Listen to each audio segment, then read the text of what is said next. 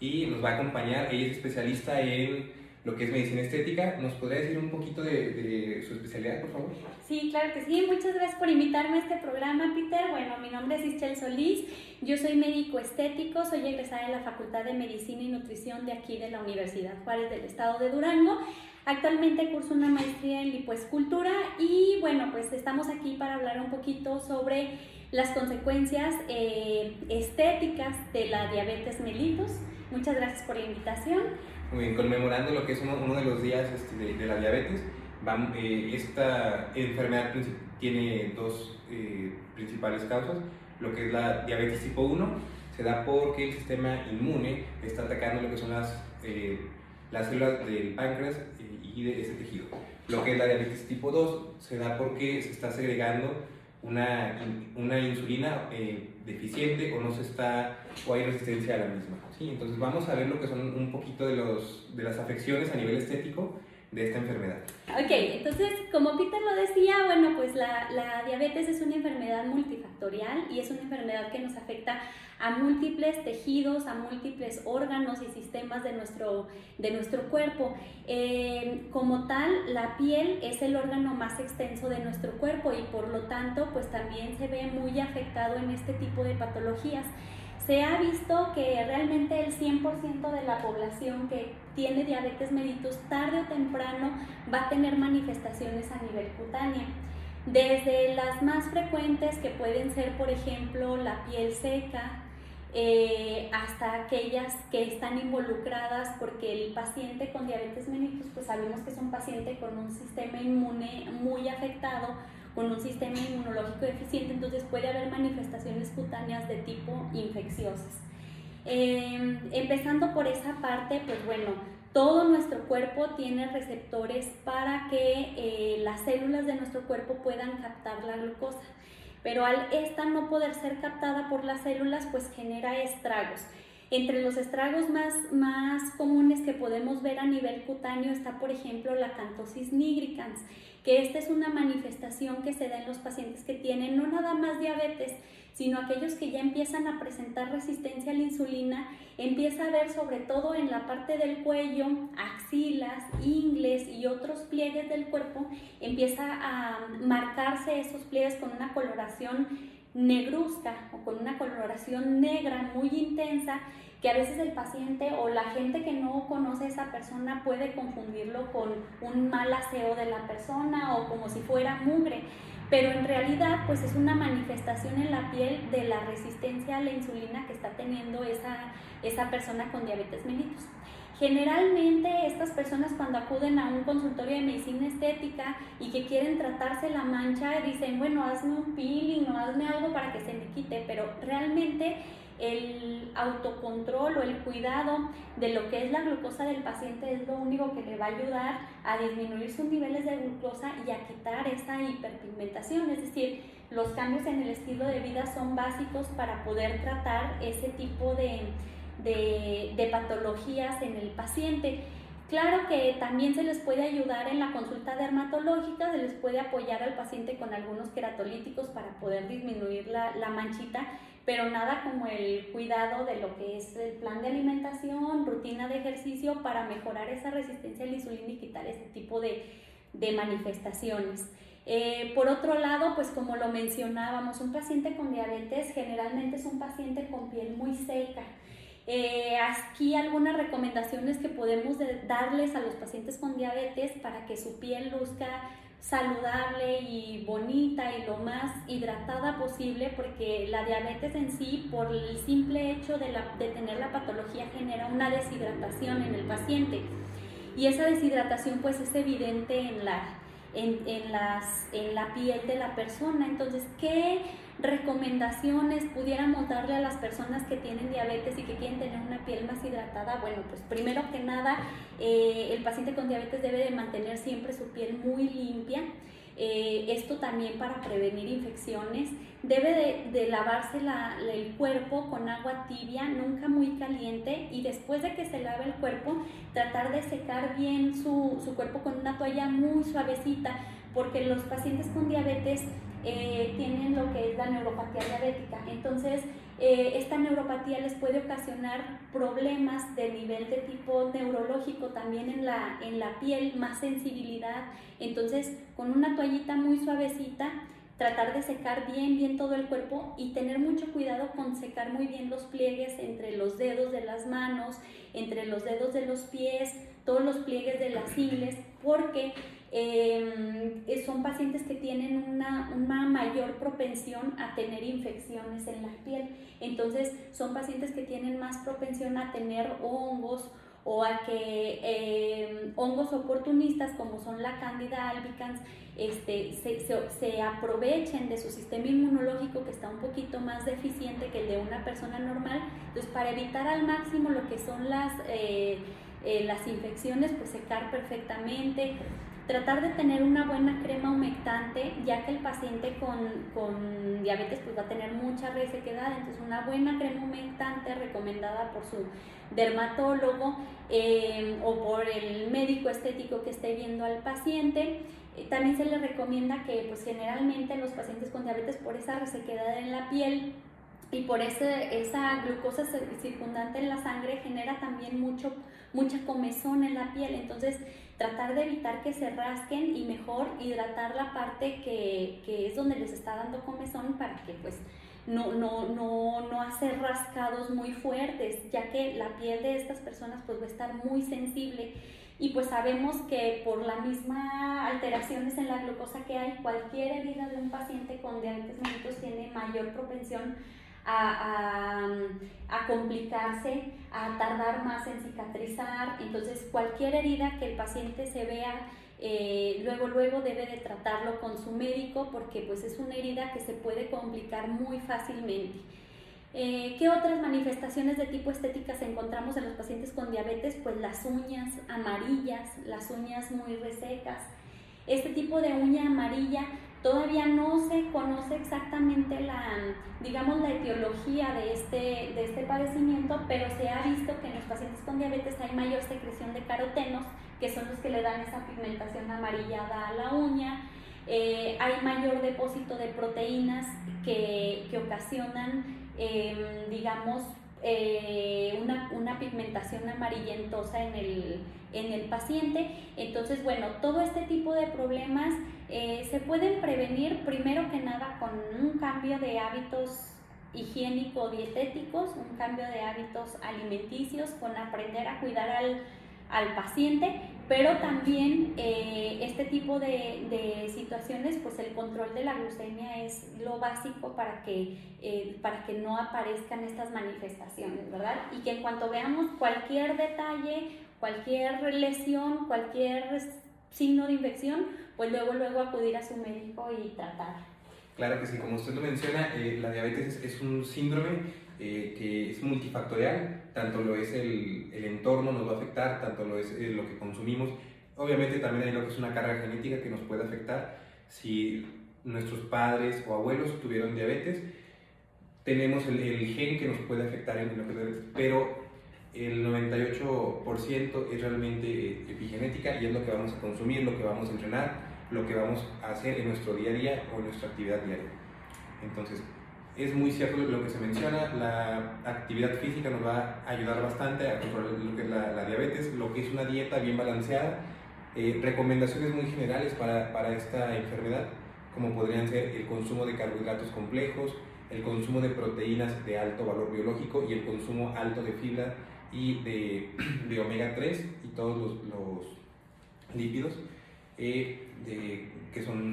no saturados. Ok, y tocando ese tema, Peter, de, de lo que es la, la, buena alimentación, bueno, obviamente si vamos a hablar de cuestión estética, pues tenemos que hablar de lo que es en realidad la obesidad, porque sabemos que el, el paciente con diabetes mellitus es un paciente que generalmente eh, presenta eh, una obesidad de tipo central y eso pues también es algo a nivel estético que afecta mucho al paciente y que lo afecta no solo en cuestión de salud, que claro que eso es también muy importante, de, de, salud, digamos, viéndolo físicamente, sino también de salud mental. Un paciente eh, que, que, tiene diabetes y que se ve al espejo y que es un paciente con obesidad, obesidad básicamente central, es decir, a nivel abdominal, es un paciente que después tiene más posibilidades de padecer síndromes como la depresión. Digo, no es el tema y, y, no soy psiquiatra, le digo, pero va muy de, la, muy de la mano el que el paciente esté físicamente se vea bien, o sea, que él refleje que si bien ya tiene la diabetes, que él de todas maneras trate de cuidar su cuerpo para él sentirse bien y pues para llevar un, cambio en el estilo de vida. Obviamente los pacientes con diabetes mellitus, bueno, se caracterizan por las cuatro P's, dicen por ahí, ¿verdad? Que es poliuria, es decir, que el paciente orina mucho, polidipsia, pues les da mucha sed, polifagia y pérdida de peso. Ahorita vamos a tratarlo de pérdida de peso porque se puede confundir un poquito con lo que estamos mencionando de la obesidad central, es decir, ¿cómo es posible que un paciente tenga pérdida de peso en diabetes? Estamos diciendo que tiene pérdida de peso si, si estamos también hablando de que son pacientes obesos. Bueno, es que la, pérdida de peso está relacionada con la pérdida de masa muscular, que ese es un tema que también me gustaría tratar porque también es un tema de tipo estético, pero primero vamos con lo que es la otra P, que es la polifagia. Esta P de polifagia significa que el paciente tiende a comer mucho y no porque sea un comelón el paciente con diabetes, no, lo que pasa es que su cuerpo, las células de ese paciente necesitan glucosa para tener energía, para poder, eh, pues para poder tener bien sus actividades. ¿Y qué pasa? Que el paciente, como tiene deficiencias en la insulina o tiene resistencia a sus células a poder, a poder utilizar esa insulina para meter la glucosa a la célula, eh, entonces el paciente no recibe a nivel mm, eh, endocrino, no recibe la señal de que ya está saciado. ¿Por qué? Pues porque la célula no está captando la glucosa. Entonces el paciente dice, tengo hambre y come, pero la célula no capta esa glucosa, entonces no llega la señal al cerebro de ya comí, ya no tengo hambre, sino que sigue el paciente con esa señal de, de quiero seguir comiendo, quiero seguir comiendo, porque la célula no se está nutriendo. Eh, entonces viene el problema de la obesidad. Para eso, pues sí se necesita totalmente el apoyo de la parte de la nutrición. Y bueno, pues qué padre que Peter aquí les dé algunos tips a los, a los pacientes, pero no hay como poder ir a la consulta y decirle al nutriólogo, ¿sabes, ¿sabes qué? Este, Peter, pues tengo diabetes y, y me siento así y todo el día me siento con hambre y él ya les puede dar un plan de alimentación que incluya varias comidas al día para que el cuerpo todo el día esté eh, recibiendo pequeñas porciones, pero de alimentos de alto valor nutricional, o sea, no de cualquier cosa chatarra que, que lo único que va a hacer es engordar al paciente. Y, bueno, en esa parte, pues el, mejor pues es el nutriólogo. Y, de los mejores que yo he conocido a lo largo de, mi vida, pues es Peter, súper recomendado, la verdad, y, orgullosamente este, parte siempre de, de, Adara, siempre va a ser parte de, Adara, él pues ya independiente, Peter, qué padre este, que, que tenga su, consultorio porque la verdad es un excelente nutriólogo, eh, un excelente coach que, eso también necesitan los pacientes con diabetes. Muchas veces eh, nos enfocamos nada más a la parte nutricional, pero mencionábamos hace ratito en las 4 P's la pérdida de peso. Y esa pérdida de peso es una pérdida de masa muscular, no es una pérdida de peso en grasa, ¿verdad? Entonces, esta, esta, esta condición se le llama, bueno, a nivel médico, no, no queremos utilizar muchos términos médicos, pero a nivel médico se le llama sarcopenia y esto significa que el músculo también requiere de insulina para meter glucosa a la fibra, a las células musculares, para que éstas puedan crecer. Entonces, al no haber esta, esta insulina en el paciente con diabetes o al tener resistencia a esta insulina en el paciente con diabetes, empieza a haber pérdidas musculares y entonces el paciente empieza a generar una, digamos, una estructura en tipo de cono en donde las piernas quedan muy flaquitas en musculatura, los brazos igual, pero el abdomen queda prominente en, en grasa. Entonces un paciente con, con, diabetes sí o sí tiene que aparte hacer actividad física. Y pues ahí también súper recomendado nuestro, nuestro nutriólogo Peter porque pues él es excelente en el, en el manejo del paciente con, eh, digamos, con, con, que quieren incrementos de, de tipo muscular que más que a nivel estético, bueno, una persona necesita tener más musculatura también para que su metabolismo pues pueda acelerarse, ya que la musculatura pues genera un eh, gasto calórico mucho mayor. Entonces, entre más masa muscular tenga el paciente, más gasto calórico va a tener y pues obviamente eh, se necesita el, el ejercicio y la actividad física para que la resistencia a la insulina se vaya eh, aminorando, ¿verdad? Entonces, pues, pues ahí el bueno eres tú, Peter. Yo, no sé, ¿tú qué recomendarías, por ejemplo, para un paciente con diabetes? Para un paciente con diabetes, realmente los pacientes que he tratado con diabetes a cuestión de entrenamiento son personas que tienen una vida muy, un nivel de vida muy sedentario, no son personas que estén acostumbradas a entrenar eh, pesado ni nada por el estilo. Se recomienda ir adaptando eh, poco a poco y personalizando el entrenamiento una adaptación de,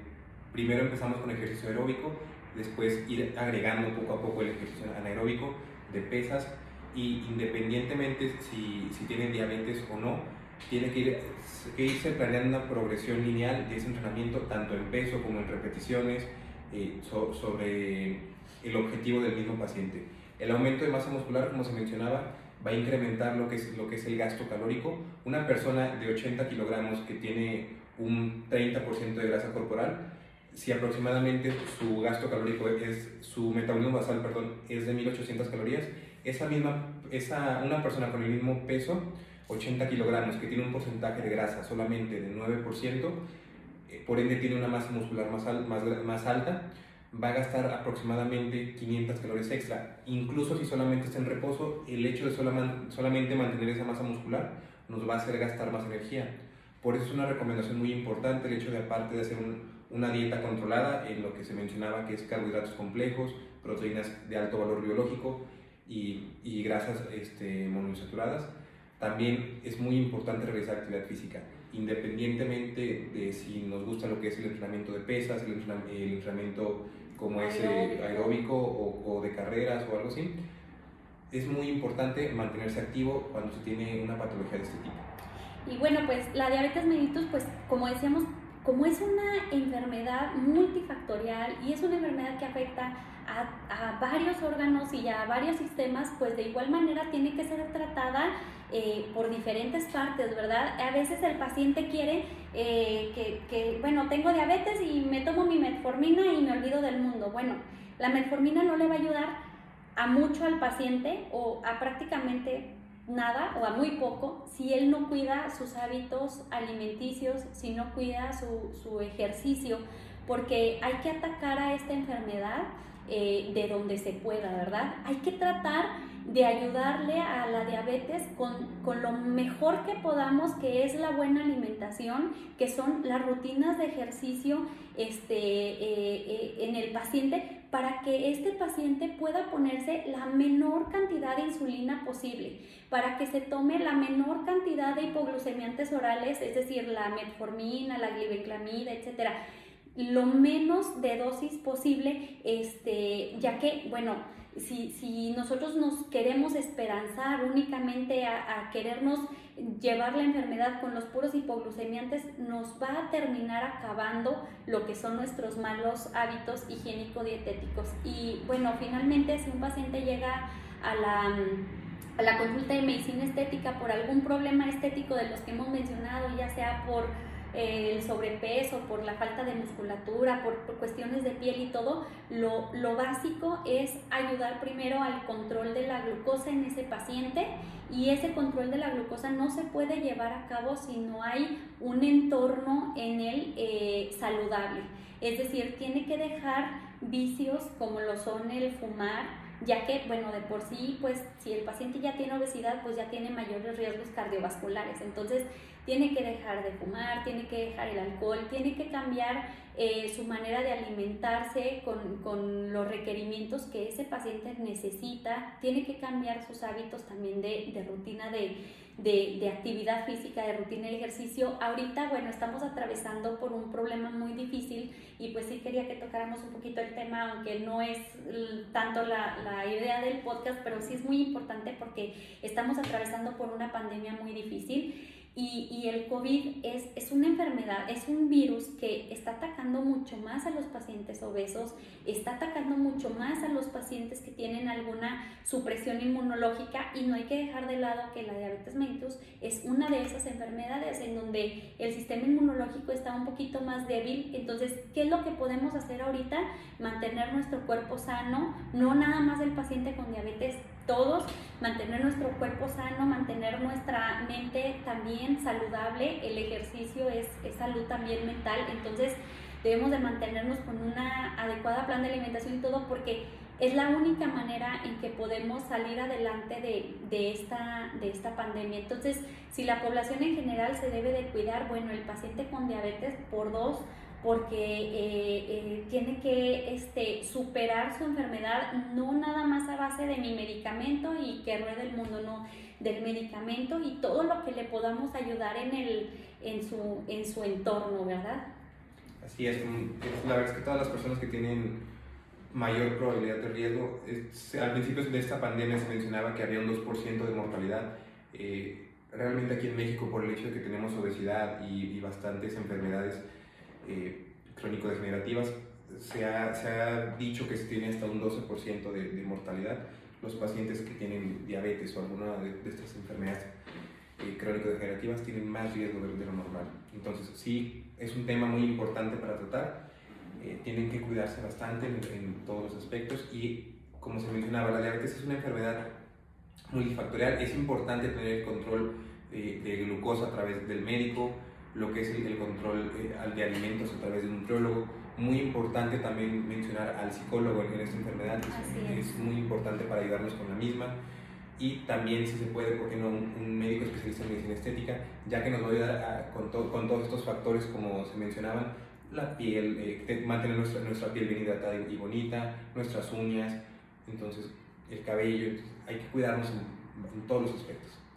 Pues muchas gracias Peter por la invitación. Espero les haya gustado este podcast que grabamos con mucho cariño para ustedes y pues ojalá nos vuelvan a invitar y aquí estaremos tratando los temas de medicina estética y nutrición que, que, ustedes pidan y que les guste. Ahí le mandan mensajito a, a Peter y bueno, pues yo quedo a tus órdenes, Peter. Muchas no, gracias. Eh, ¿Nos mencionas sus, redes sociales, por favor, para que las puedan seguir en sus redes sociales? Muy amable, Peter. Bueno, pues nosotros estamos en la página de Facebook como Adara Wellness and Spa, igual en Instagram estamos en, en la página de Adara Wellness and Spa y pues los esperamos ahí si nos quieren seguir este, y pues también las redes sociales de Peter. Claro que sí, mis redes sociales este, son Peter Lares Nutriólogo en Instagram y en Facebook. Ahí para cualquier duda, cualquier mensaje, incluso para contactarnos para una consulta, ya sea presencial o en línea, estamos ahí a la orden. Entonces, muchas gracias por escucharnos. Nos vemos en el siguiente podcast. Gracias. Soy Pedro Lares, licenciado en nutrición y entrenador personal certificado. Para más información y asesorías personalizadas, contáctame en redes sociales como Peter Lares Nutriólogo.